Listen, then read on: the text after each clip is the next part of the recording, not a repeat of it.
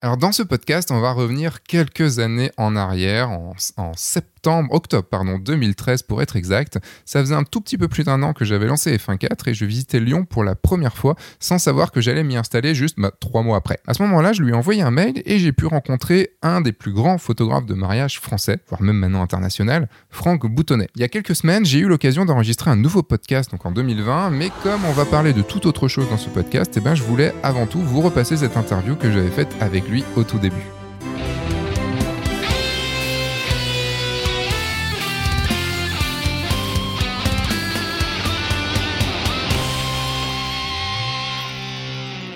Bonjour, je suis Sébastien Roignan et vous êtes bien sur le guide du photographe de mariage, le podcast qui va vous donner les clés pour prendre votre indépendance et vivre de votre passion, la photo et plus particulièrement la photo de mariage.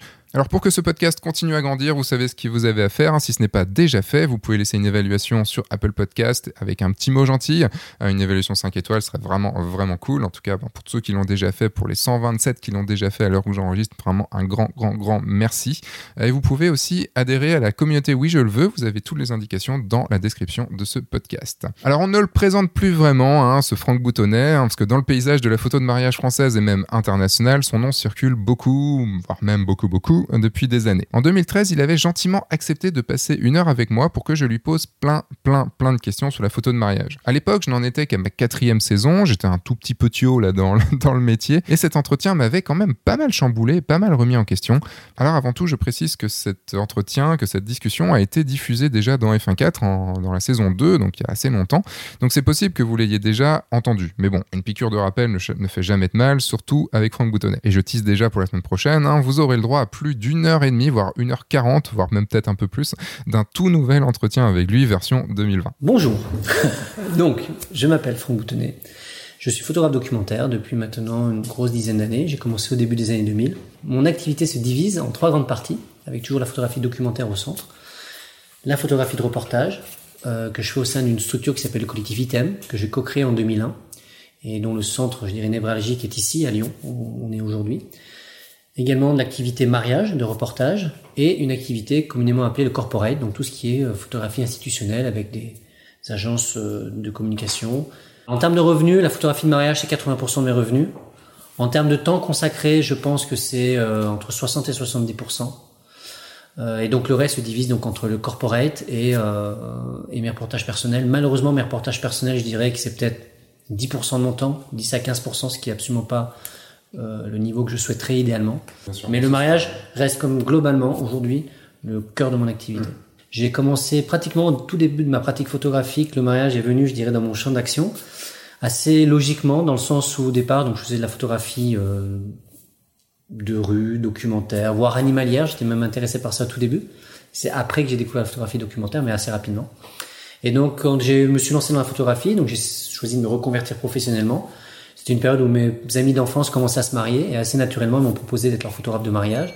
Donc c'est quelque chose qui est venu assez naturellement sans y réfléchir trop. Donc ça c'était début des années 2000.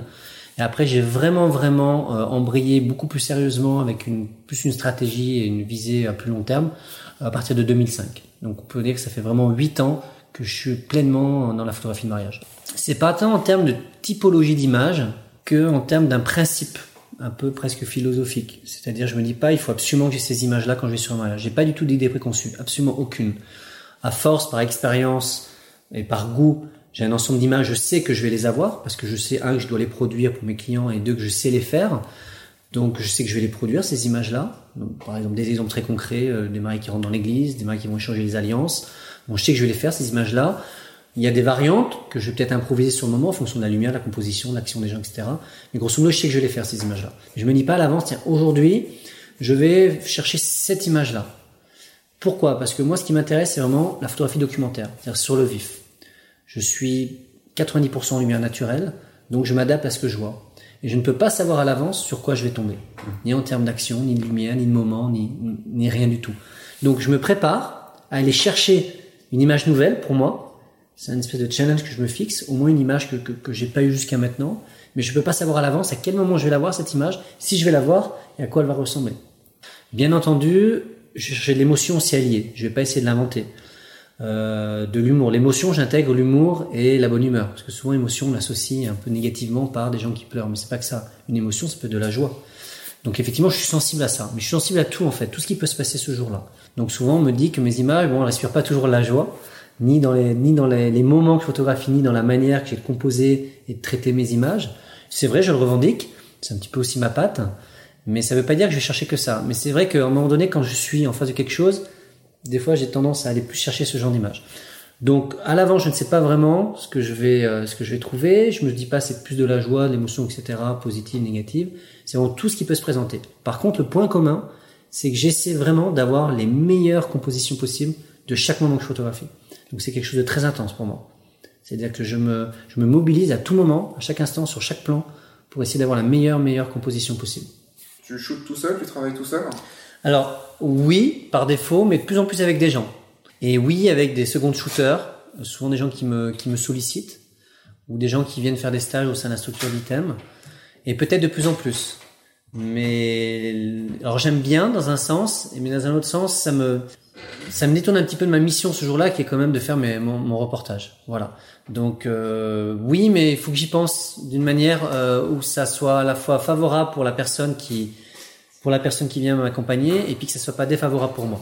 J'essaie aussi de temps en temps euh, d'accompagner des, des photographes de mariage. Je vais essayer de plus en plus de faire. L'idée, je pense, c'est d'accompagner des photographes euh, vraiment d'un certain niveau, meilleurs que, que soi, si c'est possible, pour voilà, pour grandir en fait. C'est vraiment vraiment. Donc moi, il y a, y a pas mal de photographes dans le monde qui, qui, qui me servent un petit peu de modèle aujourd'hui, ou en tous les cas avec qui j'apprécierais travailler, qui m'ont déjà proposé de les accompagner. Je trouve pas le temps, mais j'aimerais vraiment. Et je pense que c'est le meilleur moyen de d'exploser, de progresser. Et ben ça a décollé en partir de 2008.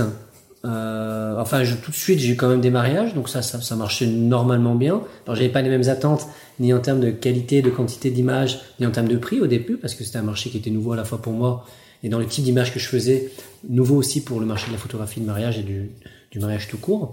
Et je dirais décoller à partir de 2008, où là, j'ai intégré une structure qui s'appelle la WPGA, qui est une association qui regroupe des photographes de mariage dans le monde entier, une association américaine, WPGA, et donc euh, qu'on m'a fait connaître l'année d'avant par le biais d'une photographe amie italienne qui à un moment donné, je lui ai montré mon travail de photographie de mariage et qui a dit waouh c'est intéressant etc. Est-ce que tu connais par hasard cette association? Parce que grosso modo la logique de reportage est à peu près la même et je connaissais pas du tout donc c'était une découverte donc tout de suite ça m'a servi un petit peu de modèle j'ai tout de suite décidé d'essayer de l'intégrer donc construction d'un site internet montrer mon boulot etc. L'année d'après, j'ai été pris et j'ai participé au concours. Et j'ai participé, j'ai gagné et j'ai gagné l'année d'après le titre de du photographe de l'année. Donc je dirais que ça a vraiment tout de suite boosté, euh, boosté mon activité. C'est vrai que ça allait très très vite depuis deux ou trois ans là. C'est-à-dire que je m'en suis pas spécialement rendu compte euh, plus que ça. Me suis rendu compte même, mais très concrète récemment, j'allais sur les sites là, ISPWP, WPGA, Fearless et puis je regarde, bah, je regarde où je suis placé, tout ça. Ça fait bizarre parce que WPGA, du coup, maintenant, je suis relayé très bas et tout ça. Mais comme souvent, bah, je regardais les sites, comme j'étais référencé à un des premiers dans ces groupes et tout ça, puis que voilà, que j'ai des images récompensées, donc souvent je suis quand même en haut du truc, donc de temps en temps je vais voir. J'ai pas la de regarder derrière. Et je me rends compte derrière, on a à peu près maintenant une centaine. Et puis c'est juste la face émergée de l'iceberg, quoi. Donc je pense qu'il y a beaucoup de monde, de plus en plus de monde qui arrive. Le niveau moyen augmente, du meilleur général, dans le monde de la photographie, avec des gens qui sont euh, très familiarisé avec les nouvelles technologies, les réseaux, etc. Donc ça fait une grosse concurrence. Donc ça, je le ressens quand même. Les prix moyens, en tout cas pour moi, se tirent vers le bas. Pas mon package à moi, mais je vois que comme les gens, il y a beaucoup d'entrants, bah, on sent que les budgets, ils, sont, ils se rabaissent vers le bas et qu'il y a une grosse, grosse masse qui se tourne autour de 1500, 2000 euros. Où là, il y a énormément de concurrents. Donc je sens que c'est concurrence. Je sens qu'elle impacte négativement, globalement, mais je dirais pas que c'est négatif. En tout cas, aujourd'hui encore, je suis pas du tout aigri. Il y a beaucoup de photographes qui sont aigris, qui, euh, euh, pas du tout moi. À un moment donné, juste besoin, il faut que je sois bon en fait et, meilleur éventuellement, si on peut pas dans ces termes. Donc c'est un moteur en fait. il y a du monde, bah, oblige-toi à être encore meilleur, à penser, à voilà, mais pas dans l'aigreur. Parce que je pense que ça, c'est jamais productif sur le long terme. C'est souvent les photographes qui ont des égos vraiment un peu boursouflés, qui viennent les plus aigris. Et ça donne des fois des trucs un peu pathétiques, quoi. Moi, je veux pas être dans cette catégorie-là. Moi, je prends ça comme une obligation que je me donne d'être encore meilleur, d'être devant, et puis de prendre ce qu'il y a à prendre en termes d'influence, etc., tout en restant moi-même. Donc oui, il y a beaucoup de concurrence. C'est le marché est très dur et très tendu. En plus du point de vue des mariés, des clients, c'est la crise et on le sent. Donc les gens ils sont font très attention à leur budget. Donc voilà, c'est aussi une des raisons pour lesquelles j'essaie de m'orienter de plus en plus vers l'international, parce qu'à un moment donné, la clientèle que je vis, c'est une clientèle comme qui est aisée, voire très aisée, et le système est ainsi fait qu'il y en a quand même de plus en plus au niveau mondial de gens aisés, il y en a de plus en plus. Donc à un moment donné, les gens se marieront toujours, il y aura toujours une clientèle aisée qui voyagera pour ça. Donc c'est aussi pour ça que j'essaie de développer l'international. Alors j'ai du bouche à oreille, je pense comme tout le monde bien sûr, et du bouche à oreille même des années après en fait, qui reviennent. J'ai, je pense, les associations, peut-être moins qu'avant. Avant, beaucoup de choses par WPGA, etc. J'ai, je fais partie d'un groupement qui s'appelle Vrai Mariage aussi, un groupement français qui rassemble les 13 photographes, il me semble, français plus un photographe grec aussi, qu'on a rentré il y a pas longtemps. Donc ça, ça me rapporte quand même, je pense, un certain volume. J'avoue que j'ai du mal à, à, vraiment quantifier les choses. C'est un petit peu de tout. J'ai aussi, j'ai remarqué récemment, j'ai beaucoup, beaucoup de, enfin, j'ai quelques, enfin, j'ai pas mal de recommandations d'autres photographes de mariage que je connais pas. Comme samedi dernier, là, j'ai une recommandation d'une, photographe de mariage que je connais pas, mais qui m'a recommandé.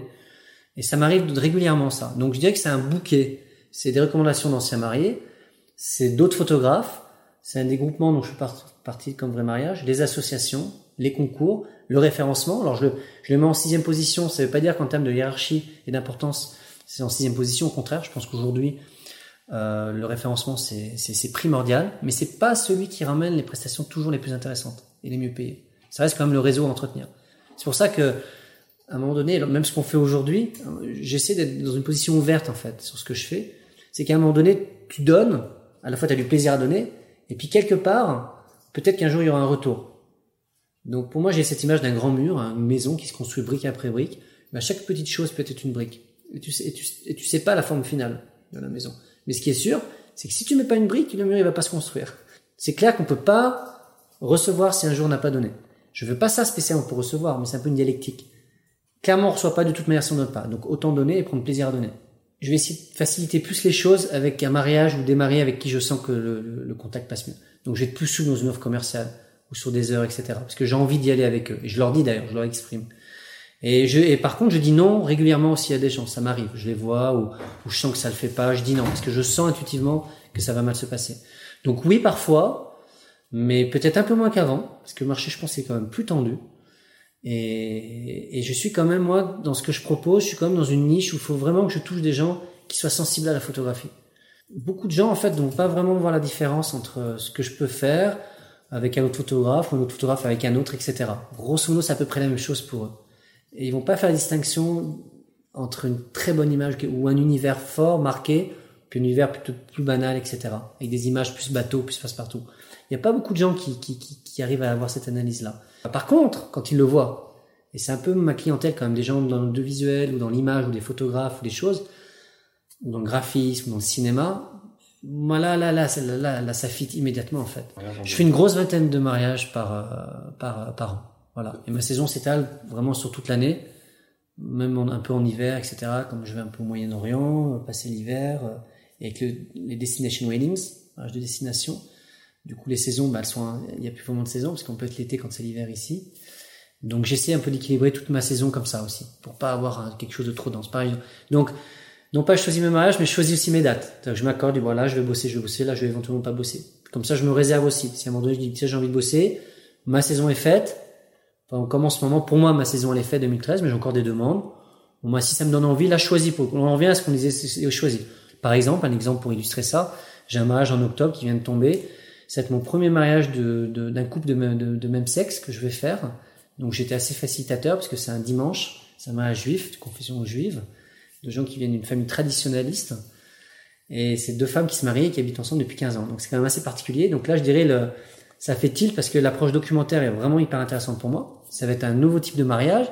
Donc là, clairement, j'en ai pas besoin, mais je le prends. Et puis elles sont super sympas et je leur fais un prix, etc. Moi, tout, tout l'enjeu pour moi, euh, c'est un positionnement un peu particulier, mais tout l'enjeu pour moi, c'est à la fois, bien sûr, de répondre à une commande, donc de satisfaire mes clients du mieux possible et encore même de dépasser leur, leurs attentes, ce qui est tout le temps le cas, souvent le cas d'ailleurs, parce qu'entre des belles ou des très belles photos que des gens peuvent voir sur ton site, mais de gens qui ne connaissent pas, et à peu près le même type d'image et d'esthétique, mais avec eux sur les images, ils sont toujours beaucoup plus contents. Première mission, c'est quand même de répondre à ça. Deuxième objectif pour moi, c'est euh, bah de continuer à travailler sur le très long terme, avec la vision que je porte du mariage, certaines images, etc. Je construis petit à petit une espèce de corpus comme ça sur le très long terme. Et troisième chose, c'est que je veux me libérer du temps pour mes projets personnels, ma famille, enfin plein d'autres choses, parce qu'il n'y a pas que ça. Et donc j'essaie d'avoir une proposition dans mes packages qui à la fois satisfasse pleinement mes clients et qui dans le même temps je m'y retrouve en termes notamment de temps libéré. Et pour moi aujourd'hui c'était plus une contre contre chose des albums. Donc je sais que idéalement c'est quelque chose qui est vraiment chouette pour les meubles parce que c'est ce qui reste etc. Mais moi j'arrivais pas à le gérer, j'avais pas beaucoup de plaisir à le faire donc ça me prenait beaucoup de temps. Donc je l'ai mais c'est en option mais je le pousse pas spécialement. Voilà donc aujourd'hui c'est très dématérialisé pour moi. Je donne sous forme de sous forme d'image donc beaucoup par FTP. J'essaie de dématérialiser aussi un maximum des choses et diaporama également. Mais il y est, mais c'est pas spécialement ça. Les gens s'ils viennent me prendre, souvent c'est ils payent déjà cher. C'est vraiment pour le regard que je peux porter quoi. Pour certaines images un petit peu uniques que je peux éventuellement leur apporter, c'est ça, plus que pour l'album. Et du coup, un petit peu mon, mon marketing, est-ce que je mets en avant, c'est ça. Si je mettais en avant l'album et ce produit-là, avec tout l'argumentaire qui tiendrait la route autour, c'est clair que je, que je vendrais des albums. Mais comme au centre de mon projet, c'est la photographie et pas un produit final, mais je me pose des questions parce que je trouve que c'est quand même sympa. Et puis quand j'ai quelques albums des fois entre les mains, je dis ah c'est quand même chouette quoi. Mais je me rappelle qu'à un moment donné, je veux me libérer du temps. Je viens pas de là, c'est pas ce qui m'intéresse, mais pour autant la technique m'intéresse. Il faut la maîtriser. Donc j'ai une maîtrise technique de ce que je connais. Mais tout ce qui est lumière artificielle à joue, ça peut donner des choses très intéressantes. Je m'équipe pour ça, j'ai envie. Et quand je suis pris dans l'énergie du mariage, j'oublie en fait. j'oublie d'essayer d'appliquer des nouvelles choses, etc. Et pourtant, j'ai cette envie. Mais effectivement, donc le flash est assez naturellement sur le sabot ou en décalage, euh, en, en, en, décentré avec euh, avec une, une, connexion par euh, par onde, voilà. Ou LED, pardon. De plus en plus avec des LED. Voilà, des LED. Je les utilise dans des moments vraiment où il y a très peu de lumière, voire du noir, et le peu de lumière que ça m'apporte, avec la technique qu'on nous apporte, les Mark III, les ouvertures, les grandes ouvertures des objectifs, si je peux euh, shooter à 5000 à un trentième, ben voilà, ça m'ira et ce sera impeccable. Et j'arriverai à tirer une image qui correspond à, mon univers. Mais pour le coup, j'ai une pleine maîtrise de la direction de ma lumière. Je travaille du coup plutôt sur des sur des ambiances un petit peu voilà nocturnes, denses, comme j'aime comme j'aime. Donc pour moi, c'est idéal. Alors moi, je suis au Mark III aujourd'hui. Donc j'ai une gamme optique qui va du 20 mm jusqu'au 70-200 en passant par un 100 mm macro que j'utilise très peu, un 50, un 8, c'est une catastrophe. Mais effectivement, il me va parce que j'utilise beaucoup à 2, 2, 2 euh, ou à 8 carrément euh, à l'inverse. Et aujourd'hui, ça me va, mais je sais que techniquement, je, je sauterai plus. Euh, j'ai quoi d'autre? J'ai le 24-70 bien entendu. Et puis voilà. Donc j'ai, mais j'utilise principalement. Et avant, j'étais beaucoup en optique fixe. Je vais y repasser. Avant, j'étais à peu près à 80% 35 mm. Aujourd'hui, je shoot de plus en plus au 50. Vraiment. Euh, j'aime vraiment bien ce rapport-là. Mais je pense que je vais passer bientôt au 35 à nouveau. Je pense 75% de mes photos sont au 35. Je viens vraiment de l'école focale fixe. Je viens de là. À un moment donné, je garais quand même pas mal à toujours changer mes objectifs, tout ça. Je me dis, ah, je vais passer au zoom. Donc, j'ai passé au 24-70. Aujourd'hui, j'en reviens parce que techniquement, c'est pas bon je shoot avec un seul boîtier. Alors peut-être qu'il faudrait que je change ça aussi. Pareil, c'est des habitudes. C'est difficile de changer ses habitudes finalement. Donc viens de la focale fixe, je suis passé au zoom pour les questions pratiques. Aujourd'hui, j'en reviens un peu à la fois pour les questions techniques de, rendu, parce que je suis de plus en plus exigeant sur la qualité quand même euh, des optiques, le rendu final. Et puis même au niveau, je dirais, philosophique. La manière dont on bouge n'est pas du tout la même entre si on a... Et l'anticipation des choses n'est pas la même si on a un zoom entre les mains ou si on a une focale fixe. Donc je pense que de plus en plus, je vais revenir à, à la focale fixe. Idéalement, j'ai deux boîtiers, j'ai une focale fixe avec laquelle je bosse par défaut, c'est celle que j'ai entre les mains. J'ai vraiment le zoom sur la gauche, je suis droitier. Le zoom sur la gauche, éventuellement s'il y a un truc, ah là j'ai loupé, je peux pas me permettre de louper. C'est une anecdote, j'étais sur un mariage à Paris, un très beau mariage sur l'île Saint-Louis. Et c'était un mariage où il y avait euh, un photographe hyper connu, euh, Peter euh, Turnley. Ils sont deux frères jumeaux, donc c'est des gens, ils ont fait 151 de Time Magazine. Enfin bon, vraiment le mec, voilà. Puis il arrive, il dit, bah, moi, présente.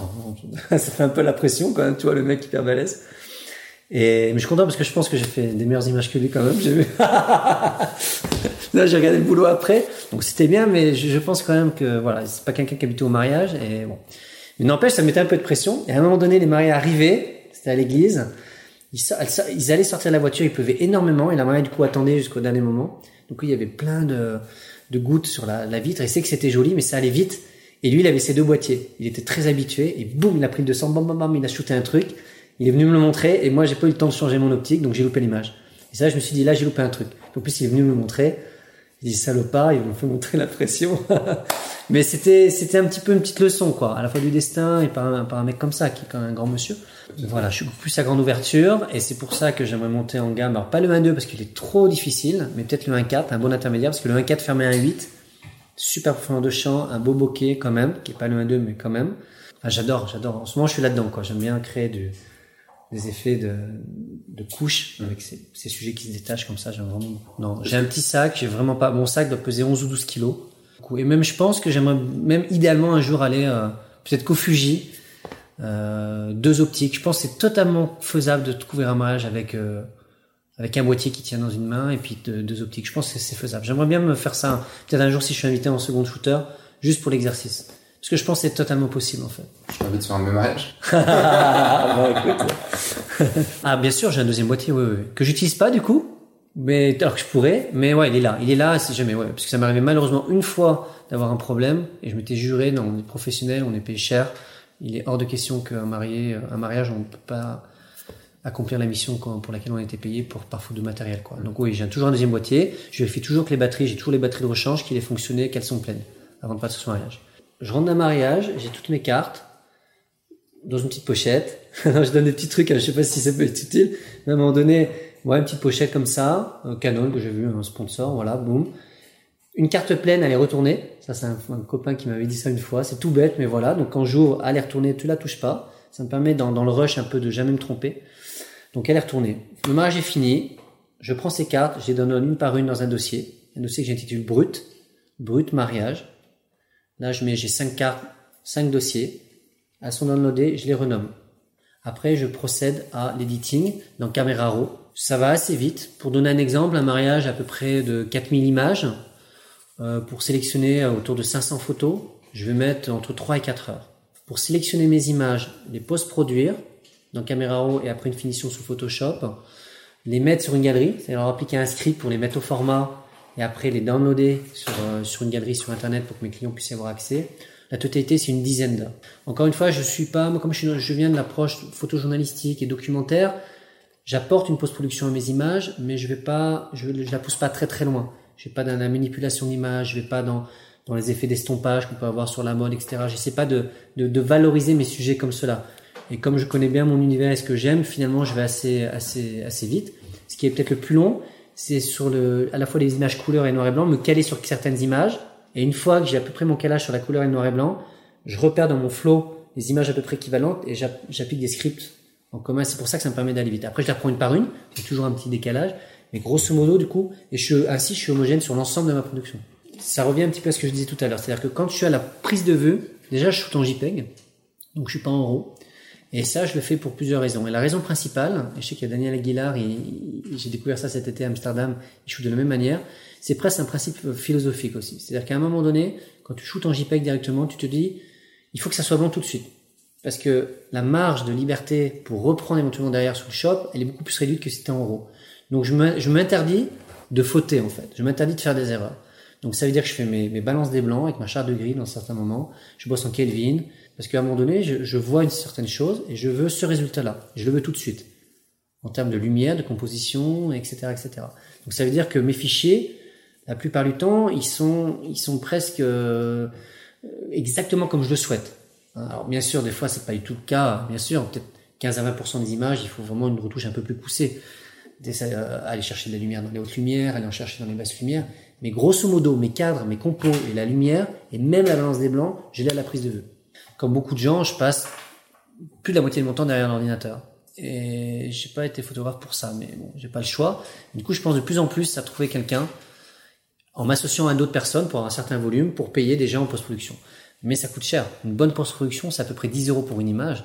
Donc on imagine si jamais je livre 300 images, ben, 3000 euros, grosso modo, c'est presque une opération blanche juste sur la post-production, c'est juste pas possible. Donc, faut que je trouve une manière de, de, de fonctionner. Peut-être salarier quelqu'un, ça vaut peut-être le coup, quelqu'un d'école, je sais pas. En tout cas, je réfléchis avec d'autres photographes à une configuration qui me permettrait de me libérer du temps. D'ailleurs, c'est souvent, quand je reviens d'un mariage, j'attaque pas tout de suite le gros flow, mais je vais aller choper, je vais aller voir si l'image que j'ai en tête, elle correspond justement à l'idée que j'en faisais, et puis je commence à la, la traiter parce que c'est un petit plaisir, quoi. C'est un petit bonbon, une petite, euh, une petite gourmandise que, que, que des fois je m'accorde Donc c'est vrai que même si à un moment donné je sous-traitais, je pense que je m'accorderais ce, plaisir de traiter les fichiers, surtout noir et blanc d'ailleurs, qui sont mes photos préférées. Et puis, et puis mine de rien, c'est un peu comme la cuisine, on a beau utiliser tous les mêmes logiciels, je pense on me donne le même fichier, le même truc, bah, il n'y a pas le même rendu quoi. Et même, même moi des fois sur la même image, j'arrive pas à avoir le même rendu.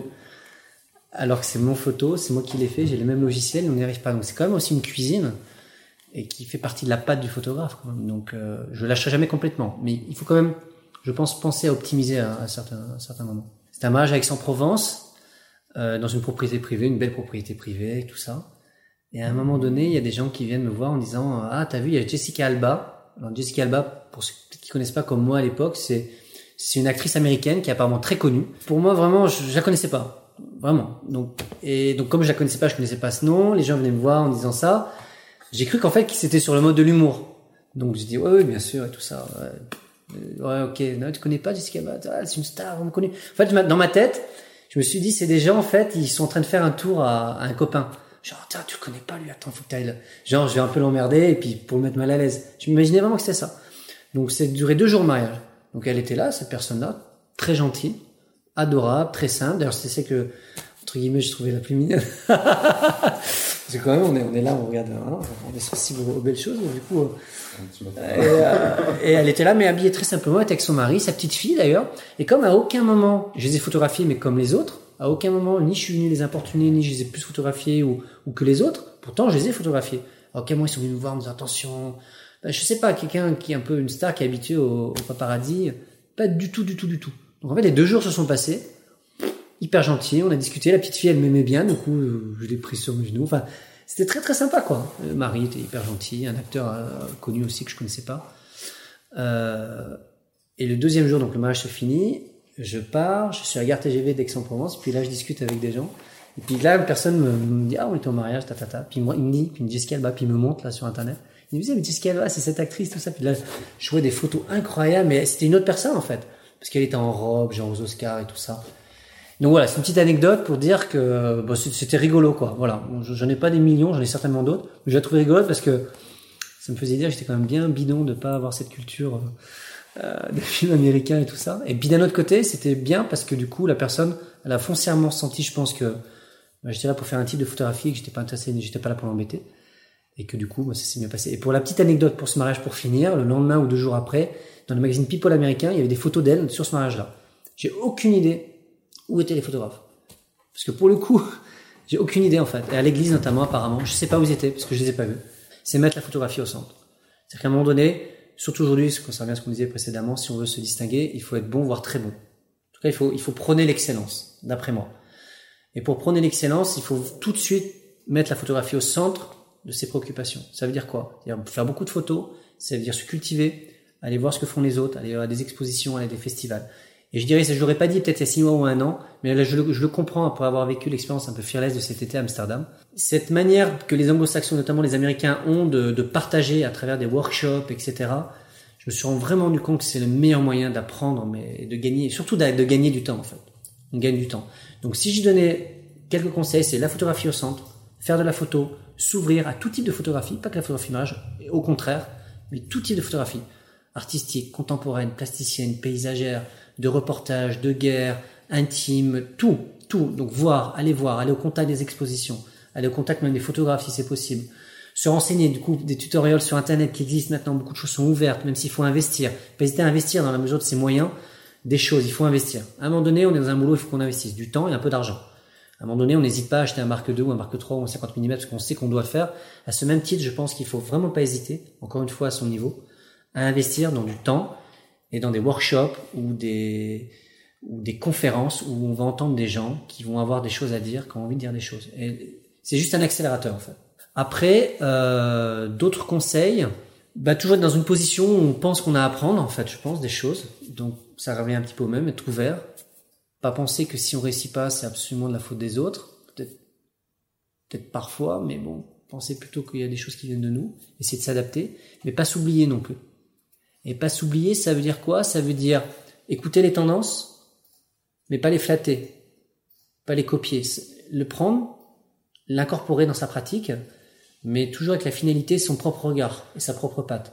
Parce que sinon, c'est des pâles copies. Comme dit, il y, a, toujours des mauvaises copies. On peut avoir des influences, on a tous des influences, tous, tous les plus grands ont été influencés, etc. Et je parle, quand je dis ça, je, pense, je pense pas du tout photo, je pense tout, tout type de domaine, scientifique, culturel, artistique, littéraire. Donc voilà, se nourrir, rester ouvert pour le, pour le, pour le réincorporer dans, dans, dans sa production. Eh ben, merci beaucoup. Ben de rien, merci à, merci à toi. J'espère que cet entretien vous aura plu. Rendez-vous la semaine prochaine pour plus d'une heure et demie version 2020 de Franck Boutonnet. Euh, et en plus, on va aborder des tout, tout, tout nouveaux sujets euh, et des sujets pas forcément très, très évidents. Donc euh, voilà, il va se livrer encore plus. Et ça, enfin voilà, ça a été pour moi une très, très belle discussion. Donc j'ai vraiment hâte de vous la diffuser. D'ici là, vous pouvez donc laisser une évaluation sur Apple Podcast ou tout autre lecteur de podcast qui permet de les évaluer et adhérer à la communauté. Oui, je le veux rejoindre plein, plein, plein des centaines de photographes qui sont déjà dans, ce, dans cette communauté. Donc, si ce n'est pas déjà fait, bien sûr, vous pourrez m'y poser toutes les questions que vous souhaitez. J'y répondrai lors de live exclusifs à la communauté tous les mois. Vous pouvez aussi voir les anciens lives hein, qui, ont été, euh, qui ont été diffusés. Et vous pourrez aussi adhérer à un groupe Facebook, un groupe Facebook secret avec du guide du photographe de mariage, euh, dans lequel eh ben, vous pourrez rencontrer plein de photographes bienveillants, discuter avec eux. Euh, voilà, je, fais un, je mets un point d'honneur à ce que ce soit un univers bienveillant et qu'il n'y ait pas de chamaillerie ou autre, qu'on soit juste tous là pour pouvoir avancer dans, bah, un bon esprit. Je vous dis à la semaine prochaine maintenant pour un nouvel entretien avec Franck Boutonnet version 2020. Entre temps, il va sortir, faites des photos, amusez-vous et surtout, bah, signez des mariages. Au revoir.